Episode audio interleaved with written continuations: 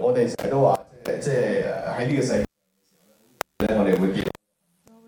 We may fall into trap in this world. 我哋不顾一切咁样去揾钱。 When we're young, we just spend all our effort to, 到我哋揾到钱嘅时候咧， and when we can find money, we want to have lo- 我 health. 哋揾翻嚟嘅金钱咧，不断 And 想买 so 翻健康，但系你发现 we spend our money to buy health, but you realize you cannot really buy health. When we are young, we want to earn a lot of money and do not uh, take good care of our health. And when we grow older, you realize you spend all your money on your health, and then you want to redeem your relationships a lot of people earn money and didn't spend time with the family, especially with the children, and miss a lot of golden time with the family. So one day when finally the career is stabilized, just realized own the children a lot.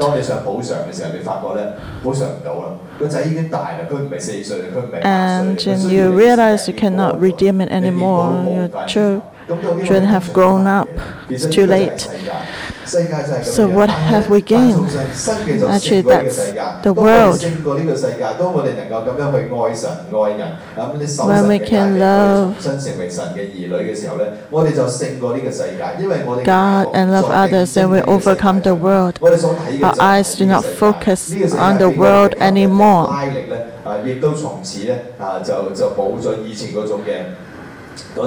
this world is not so attractive anymore when we overcome it. The world is not our master anymore. That's also like a slavery relationship, just like Egypt to the Israelites. In the past, the Israelites were the slaves in Egypt. They couldn't have a choice. They have they had to make clay bricks. They didn't have another option until God intervened. And then the Israelites realized they can choose. They can say no to the world. They can tell Egypt that we don't want to build bricks anymore. And then God opened a door that no one can close. 嘅嘅嘅诶诶例子。所以 And 当 that's 我哋 ex- 咁样能够去 example. 紧紧去捉住神同神身嘅时候，我哋就胜过世界，因为因为我哋嘅信心产生咗另外一条嘅道路。我哋以前 Our 系 faith 冇得拣 creates a new 世人 way. 系冇得拣嘅，咁咁个个都系咁噶啦。 In the past, we 系咪先 cannot 个个都 choose. 系出世之后 Like 咁啊 everyone 就 is 努力 like 读书 that. 努力读书之后就就就为咗要揾份好嘅工，啊揾份好嘅工先系努力 And 赚钱 everyone 努力 just 赚 wants to 钱 study hard to 就 find a 就 good 就 job and then earn money and then have a good good job.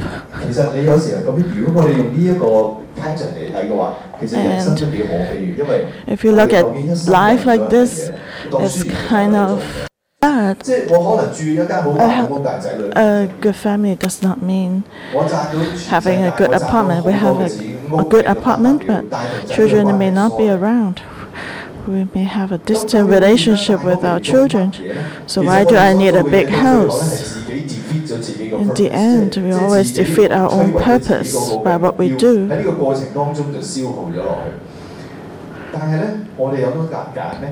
So, can we choose? Well, not really.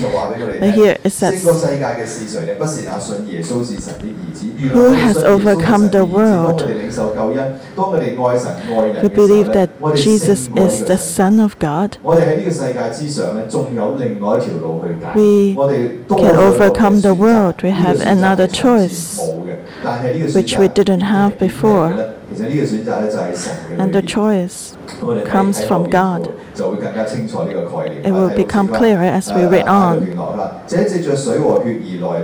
Verse 6 This is he who came by water and blood, Jesus Christ, not only by water, but by water and blood. And it is the Spirit who bears witness, because the Spirit is truth. For there are three that bear witness in heaven the Father, the Word, and the Holy Spirit, and these three are one. And there are three that bear witness on earth the Spirit, the water, and the blood, and these three agree as one. If we receive the witness of man, the witness of God is greater, for this is the witness of God which he has testified of his Son. He who believes in the Son of God has a witness in himself. He who does not believe God has made him a liar, because he has not believed the testimony that God has given of his Son. And this is the testimony that God has given us eternal life, and this life is in, is in his Son. He who has the Son has life. He who does not have the Son of God does not have life. These things I have written to you who believe in the name of the Son of God, that you may know that you have eternal life, and that you may continue to believe in the name of the Son of God. So, from the second section, verse 6 to 13, we see another way different from the world. Is salvation true? And if well, I may ask you, where is the way for the eternal life? If you tell me where is the Des Voeux road, sure, I can tell you. You can go there and you can step on it, walk on it. You can see the trams, you can see a lot of people, you can see the road sign clearly. Everybody will tell you this is the Des Voeux road.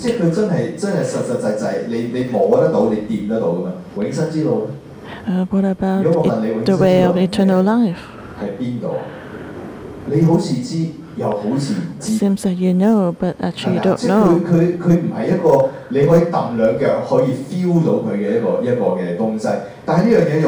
You cannot just feel it and step on it. So you may wonder if this is really a true way. Because we have to make decision, are we going to step on it? Who can tell us firmly that this is the true way, the real way it works.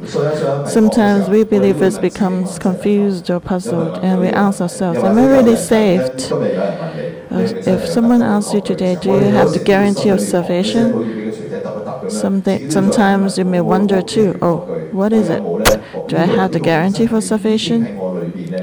Do I really have salvation in me?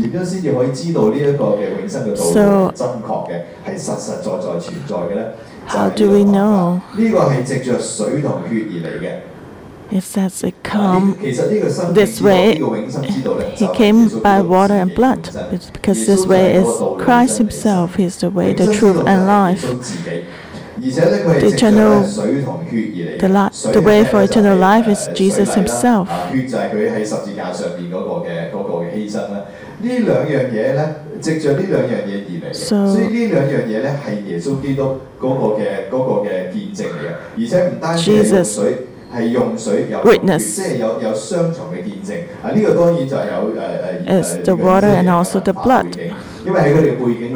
double witnesses. And that's the cultural background for the Israelites. If there are two witnesses, then it be confirmed in the law court, even in Rome. Just need two witnesses to bear witness.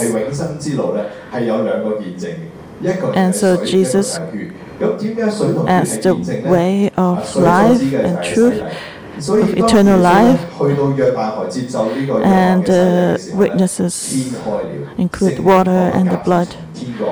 When Jesus was baptized, in the river of Jordan, there was a voice coming down from heaven which said, This is my beloved Son, listen to him. So the water baptism was the witness, and behind it was the baptism uh, or the witness of John the Baptist, and the voice of Father God and the Holy Spirit also came down on him. So that was also a witness for Jesus that he is the eternal life, the way of eternal life life.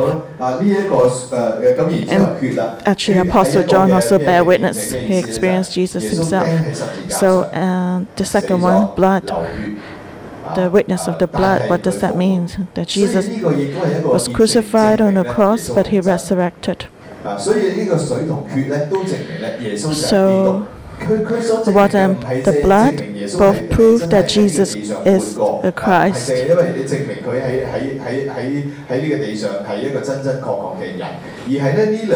And these two witnesses bear witness that Jesus is the Christ. Only when Jesus Christ was baptized that Heavenly God spoke from heaven, saying that this is my beloved Son, listen to him. And only the Holy Spirit ascended on Jesus, descended on Jesus when he was baptized. The Holy Spirit didn't come down on anyone else uh, before Christ. And only Jesus was crucified on the cross and resurrected again. So he's the real Christ, he's the Savior. He came alive from death. So the water and the blood became the witness. Verse 7 says, For there are three that bear witness in heaven the Father, the Word, and the Holy Spirit, and these three are one. So actually, apart from the water and the blood, also the Holy Spirit. There's another witness. So there are three that bear witness on earth the Spirit, the water, and the blood. And these agree as one. When there are two witnesses, it proves that the testimony is true. These three witnesses are united together. So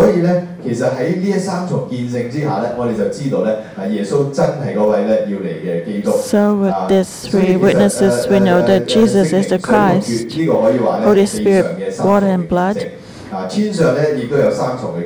These are the three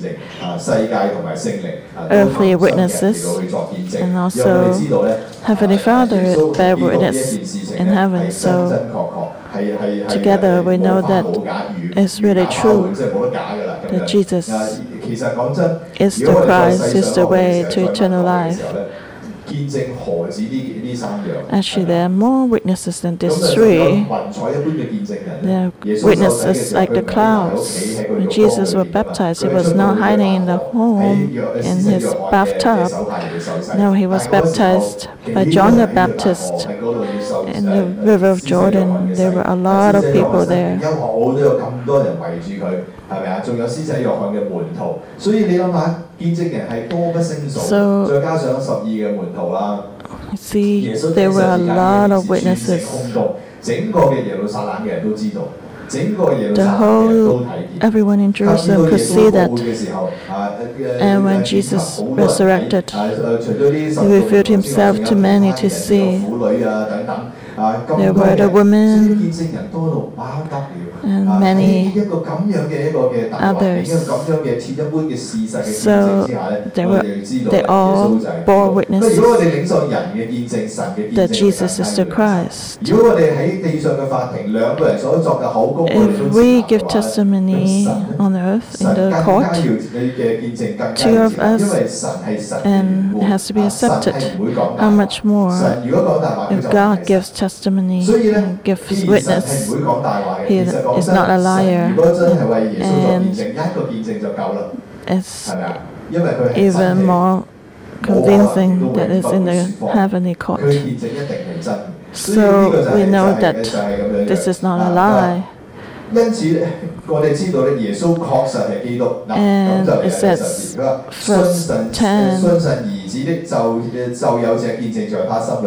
and so we receive the witness of man and God and that Jesus is his Son, and he who believes in the Son of God has a witness in himself. He who does not believe God has made him a liar because he has not believed the testimony that God has given of his Son. So, this is a true testimony that Jesus is Christ. In verse 11, and this is the testimony that God has given us eternal life, and this life is in his Son. So, what is eternal life? Is believing in Christ. And what do we believe about Christ? Sometimes we don't hold on it firmly. The devil also believes, but he trembles. When we believe in Jesus, we need to believe that He is Christ, not just believe that He's a son, a, a man who came a few thousand years ago. I still remember when my father-in-law was still alive.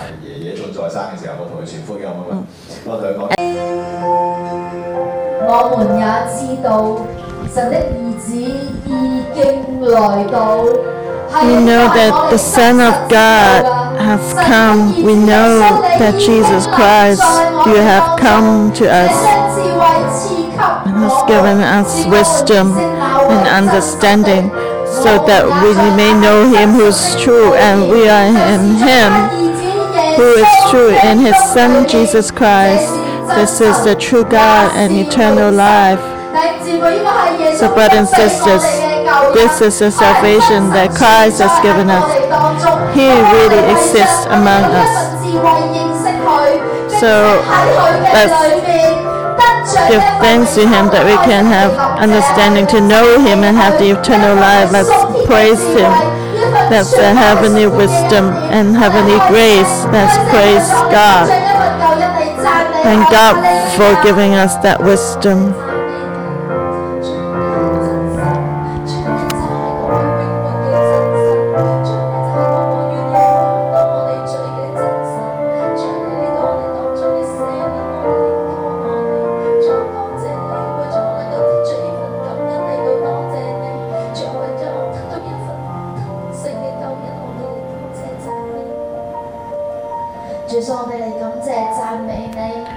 Jesus, we thank you and praise you.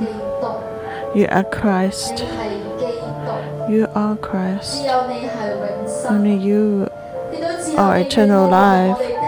Only you are willing to die for us on the cross. So on the cross so that we can receive this eternal life. Thank you for choosing us. Thank you for seeing us. Thank you for giving us this salvation. So that A Savior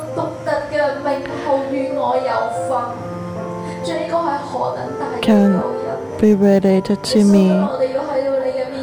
How much grace is this? Today we confess before you, Jesus Christ. You are Christ. You are my Christ. You are my Lord. You're the one who has saved me. You're the one who loves me. And you've died for me on the cross. You have saved me. Lord, we trust in you. We believe in you. We believe in your salvation. We believe in your love. You're the one who's created me. Jesus, we thank you and we praise you. The brothers and sisters, God's love is in our lives and is revealed and to us so that we can experience and have seen it. Everyone has received that. And today, in First John, God is challenging us again. Those who believe that Jesus is Jesus Christ is born of God. Those who love Him who begot also loves Him who's begotten of Him. Today, God's challenging us to love Him, to stay in Him. He's also challenging us to love those uh, who mm, He has created. Do we love the people He's created? Now let's find a place to sit down and let's reflect about this love God has has a relationship with us, and God wants to use us to be relationship so that others can have a relationship with God. So, what is real love? When the Mother Church is entered in the 20th anniversary, always talks about mercy. So, what is true mercy?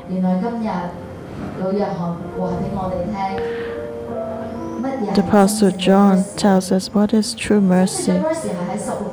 Verse 16 it says, If anyone sees his brother sinning a sin which does not lead to death, he will ask, and he will give him life for those who commit sin not leading to death. So, true mercy is when we see our brothers and sisters, the ones God has created, have sinned and fall in the place of death and hopelessness. We pray for them. And we also reach out to them to help them so that they can know this true God, so that God can be in them. And that is discipleship. Today, God is challenging us. Are we willing to disciple others? We're willing to bring others to God? And we may think that, oh, discipleship is huge. Uh, it takes a lot of effort. We have to start a cell group. A true discipleship is just a heart that doesn't want to see others fall. It's just a love. God doesn't demand a lot of us. We just share what we've experienced before. Give to others. So, brothers and sisters, are you willing? Are you willing? Those who love God, the God who begets Him will love the one who is begotten of Him. So let us ask God to touch our hearts so we have this love. So we can love those begotten of God. We can see others around us. He is created by God and begotten by God. Let us experience and feel God's love and will for these people. So let's pray in tongues now and tell the Lord, Lord, my spirit connects with you. May your love, the love for the lost souls, connect with me so that I can see the way you see them, that I can feel your heart for them. Lord, you see these people, they have fallen in sin, live in death. Lord, how do you feel? Lord, you may feel painful in your heart. You love these people too. Just like that time when I was when I was hopeless and fell down. God, you saw me. You didn't want me to be so sad and distressed. You don't want to see that I had no way out. And today, when you see those who have not believed in you, your heart is painful. You feel sad know you really want to save them.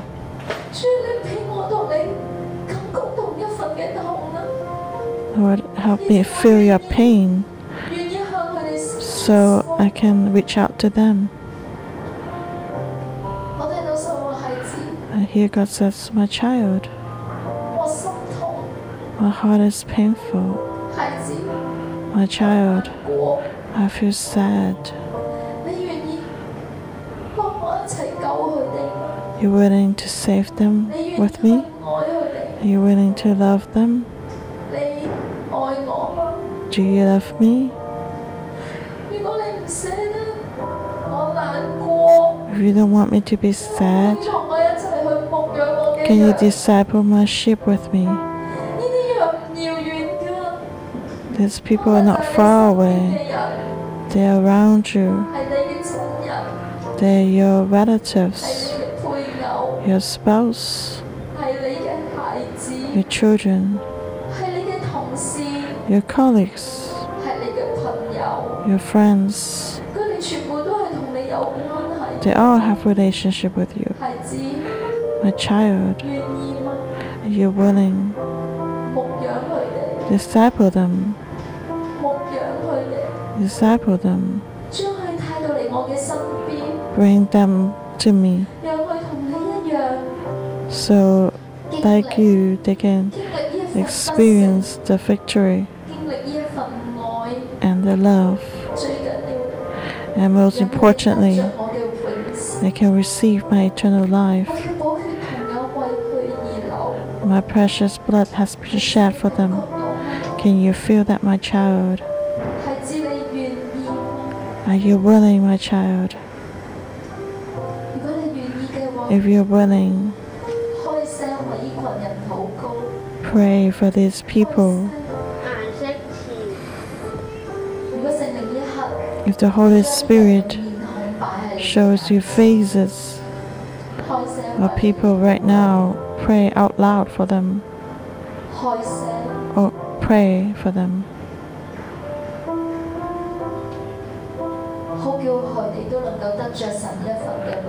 So they can receive this eternal life from God. pray by names for them.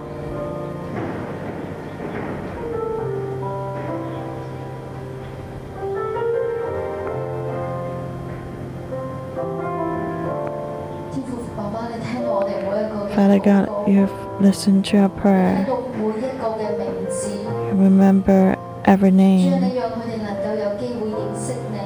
Please let them know you. And most importantly, Lord, give me courage to love them. Help me to extend my hand to disciple them. Father God, we confess. Discipling like this is very difficult for us. We are afraid to be rejected.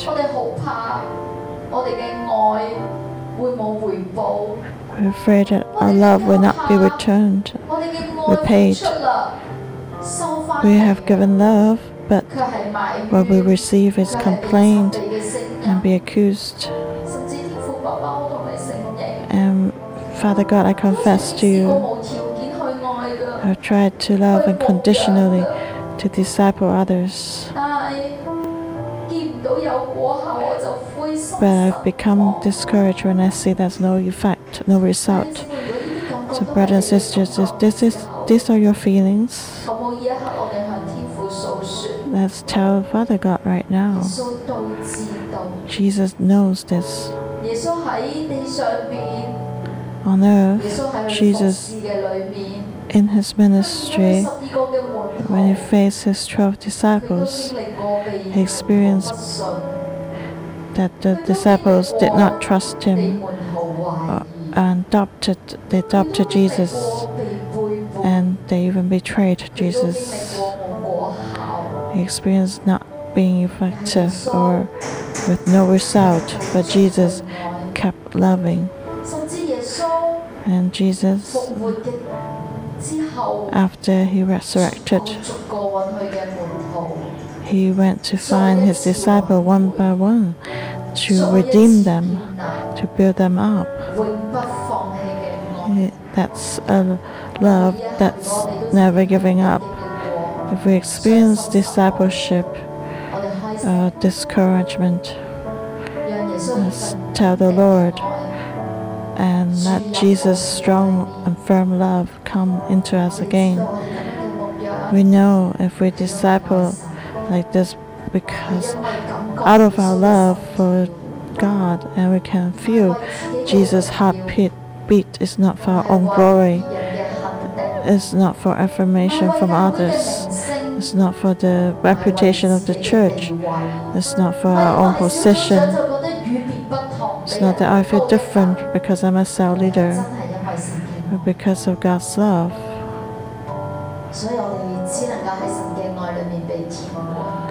So we can only be filled by God's love before we can start again our journey. The brothers and sisters, we pray that God will come to us. Lord, please satisfy them with your love. Yes, Lord Jesus, you know the difficulties we've experienced in discipleship. You have also experienced that, so you understand. Lord,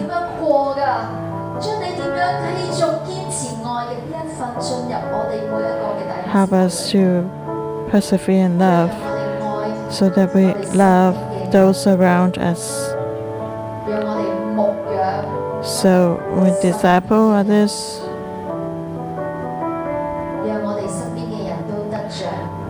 Uh, those around us can receive the hope of salvation, of eternal life. And lastly, let's stand up. Let's make a decision together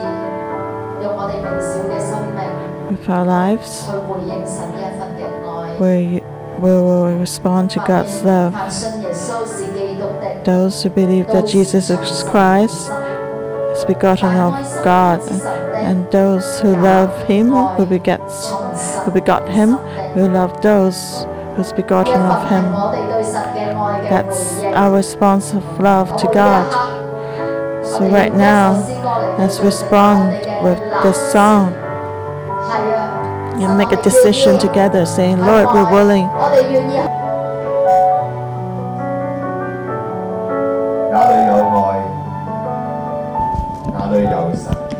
Wherever there's love, there's God, because God is love.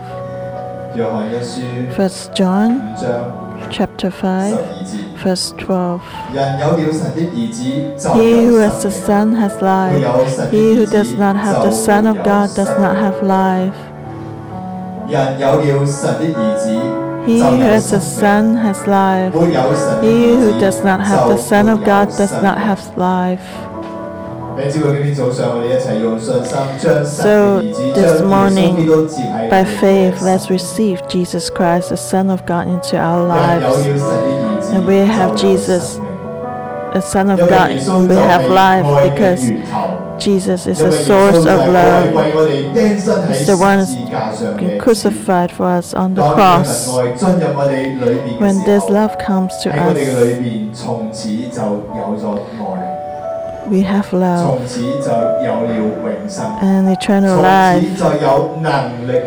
We have the power to love because God loves. God's love compels us and leads us. Let us keep this love to walk in love. And that's eternal life.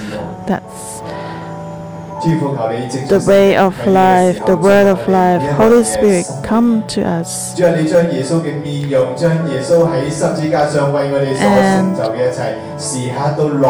And engrave what Christ has accomplished for us on the cross. Let this picture encourages us to walk forward, to know that Jesus is the Savior. Christ and healed our hurts and emptiness and inspire us to motivate us to walk forward to share this love with more people so more people can experience this reality of love. And this is eternal life. This is the meaning of our life. and you give us such a life so that we can be a channel of your love. Can bring your salvation to more people. Thank you uh, so people in the darkness can see the light. Thank you, Lord. We pray in Jesus' name. Our morning devotion will end here. May the Lord bless us all.